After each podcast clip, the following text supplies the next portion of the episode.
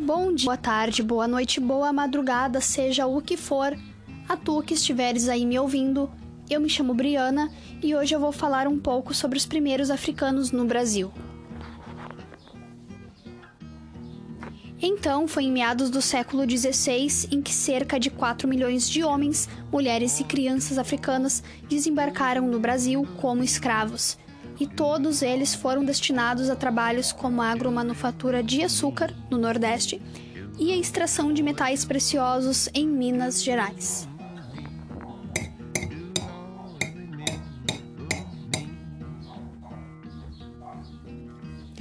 Durante os séculos XVI até a primeira metade do século XVIII, os chefes políticos e mercadores da Angola, em particular, forneceram a maior parte dos escravos da América Portuguesa, sendo que, na época, a região hoje conhecida como Angola vivia sob o domínio de Portugal.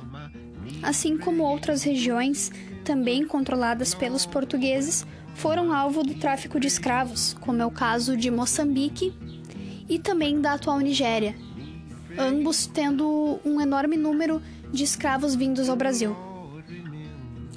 Mas o Rio de Janeiro, Recife e São Paulo então continuavam se abastecendo de escravos, até porque essa era, essas eram regiões em que se tinham os portos, locais então onde chegavam os navios escravistas, deixavam os escravos e iam em busca de novos lá na África novamente. Mas os traficantes de escravos também não ligavam para o povo africano, até porque na época se tinha uma enorme influência da Igreja Católica Religião, então, é essa em que na época considerava o negro africano como alguém sem alma que não se pode salvar. Então eles desconsideravam os costumes próprios desse povo tão rico de cultura, cultura essa que entranhou no Brasil mesmo, tendo tanto do nosso povo sendo negro, nós temos muito desses costumes africanos.